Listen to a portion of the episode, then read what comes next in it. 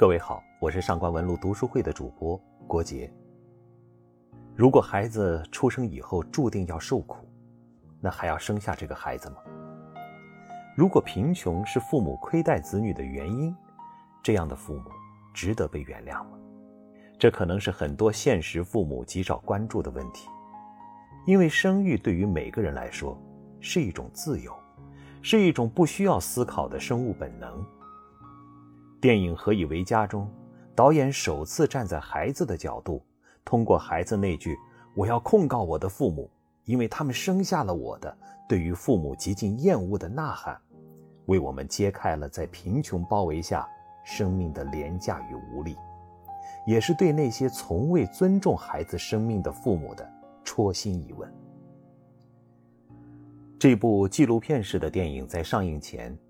曾遭受西方世界的强烈反抗，因为它过于真实地揭露了以黎巴嫩为代表的被战争和贫穷包裹下的难民的伤疤。而电影一经上映，便引发人们的强烈关注和讨论，不仅在于电影背后所折射的现实难题，更在于抛出无能为力改变的社会现实。影片中男主人公赞恩控告父母生而不养。由此产生的亲子关系、父母责任等世俗问题，击中每个人的现实软肋。残破的建筑、凌乱的街道、光着膀子随处跑的小孩导演用记录式的镜头向我们展现了世界上不堪角落的落魄全貌。镜头一转，一个小男孩要控诉自己的父母。一个孩子为何要做出看似让人无法理解的举动呢？他控诉父母的罪名是：父母生下自己，却无法抚养自己。这样一个开端，揭开了男主人公赞恩，或者说赞恩所代表的黎巴嫩难民阶层的遮羞布，为我们展现了不忍卒睹的生活事实。赞恩出生于黎巴嫩的贫民窟。他的父母是非法移民，生了一大堆孩子。他们和所有难民一样，没有钱，没有身份，也没有爱。因为没有身份，赞恩的父母找不到正式的、体面的工作。小赞恩作为家里最年长的孩子，在本应该上学的年纪，却只能做着与孩子这个身份不相称的事情。他用弱小的身体扛起沉重的煤气罐。帮父母照顾弟弟妹妹，还要帮妈妈一起贩卖毒品贴补家用。所有这些并没有得到父母的善待，得到的只有打骂和侮辱。不止于此，真正促使赞恩控诉父母的是他亲眼看着妹妹被父母卖给房东大叔，最终年幼的妹妹因为难产而死。他无法理解父母为什么要害死妹妹。得知妹妹难产而死，赞恩拿刀砍向房东，被抓进少年监狱。也是在监狱里，他打电话到电视台，要求起诉自己的父母。如赞恩这样的孩子，一出生就被贴上难民的标签，他们生来就没有尊严可言，他们一辈子都要在这个地方生如蝼蚁。在拍摄之前，导演纳丁·拉巴基走访并询问了很多像赞恩一样的孩子。他问他们：“你为活着而高兴吗？”几乎所有孩子的回答都是：“不，我不明白我为什么会来到这个世界上。”这些在艰难求生边缘挣扎的孩子们，他们是不被爱的，或者说，他们生下来就注定了悲惨的一生。他们并不是自己想来到这个世界上，而是被迫来到这个世界。当一个十二岁左右的小男孩向社会发问“何以为家”这一声质问，刺痛每个观者的心。如果没有被父母爱，如果没有获得应有的生活权利，家还是家吗？在法庭上，赞恩的父母分别为自己的无能为力辩白。父亲把所有责任归咎于“我没有选择，我也是这么活着的”，而母亲则辩解道：“你有没有想过，这不是我们的错。站在父母的角度，他们本是这个混乱社会的受害者，他们无力改变现状。可是站在赞恩的角度，如果父母没有能力养育我，为什么要生下我？一句诘问，让人原本对无能为力父母的理解和同情，都变得一文不值。赞恩的父母根本无力抚养孩子，却还是一直在生。电影里另一个对比鲜明，却最终没能逃脱弃子命运的，就是赞恩在逃离路上遇到的外籍劳工拉希尔。拉希尔有一个一岁的儿子，他们同样是非法难民，只能住在狭小的出租屋。在这个小屋里，赞恩第一次感受到了家的温暖。拉希尔给赞恩洗澡，给他做好吃的。赞恩觉得找到了生存的归宿，然而拉希尔还是迫于生存无奈，选择把儿子留给无家可归的赞恩，一个人悄无声息地离开。最终，这个孩子仍然没能逃脱被卖的现实。拉希尔走后，他的孩子也被人盯上了，有人出高价钱找到赞恩。赞恩因为想要逃离去欧洲寻找自由，而不得不卖掉了这个孩子。拉希尔的孩子，就像赞恩的妹妹一样，虽然曾经被保护，但还是落得个被卖掉的下场。与赞恩的父母相比，拉希尔似乎是值得谅解的，因为他把孩子交给了一个值得托付的人，使良心得到某种慰藉。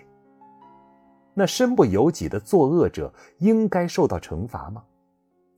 放到这部电影的语义中，看似是一种无情的谴责，但不可否认，电影中无论是赞恩的父母还是拉希尔，他们都是刽子手，把未经世事的孩子亲手送上了断头台。日本作家一坂幸太郎曾说过。一想到为人父母居然不用通过考试，就觉得真是可怕。是啊，精子和卵子的结合便孕育了一个新生命，可是并不是每个父母都具备养育孩子的能力。如果做父母需要资格认证，将有多少不合格的父母？我很认可一位网友说的话。穷人可以生孩子，但愚昧的人不能。愚昧的父母总是要为之付出惨痛代价。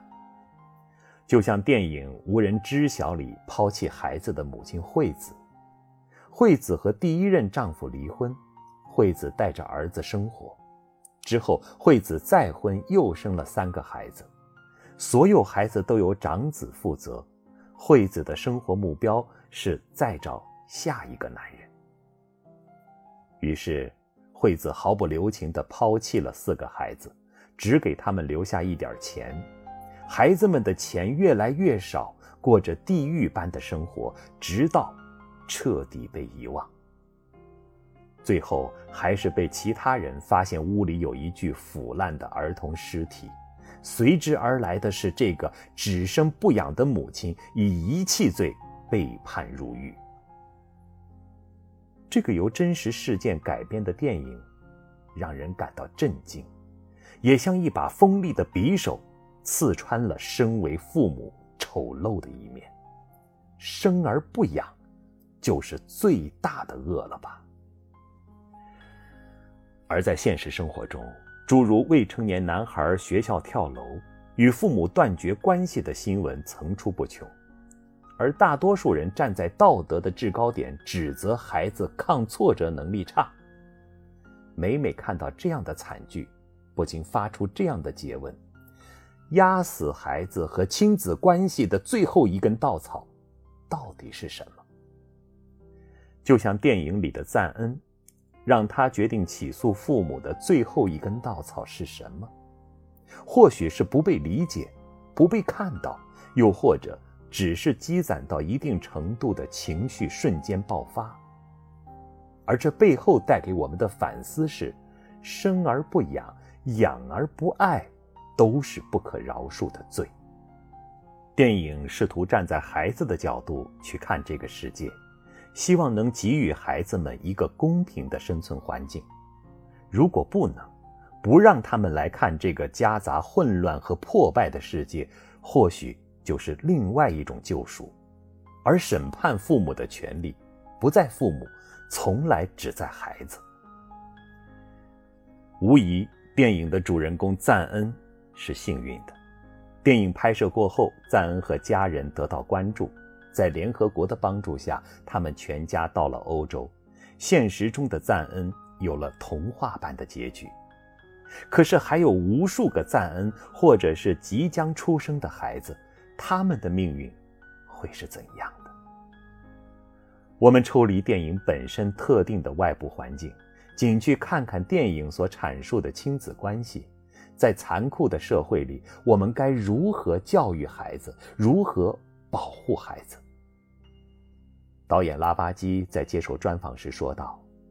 由于我们成年人做了决定，这些孩子就像牵线木偶一样任我们摆布。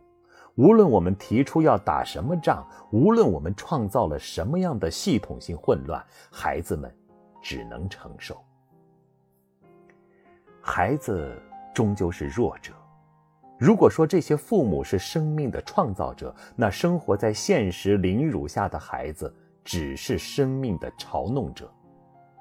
他们没有爱的滋养，没有善良的眷顾，从出生便注定了成为透明人的一生。回到影片的那句让人警醒的提问：“何以为家？”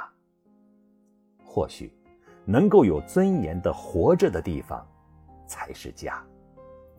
就像影片中那个小女孩幻想自己到了国外之后能够拥有一间自己的房间，任何人进她的房间都要先敲门才行。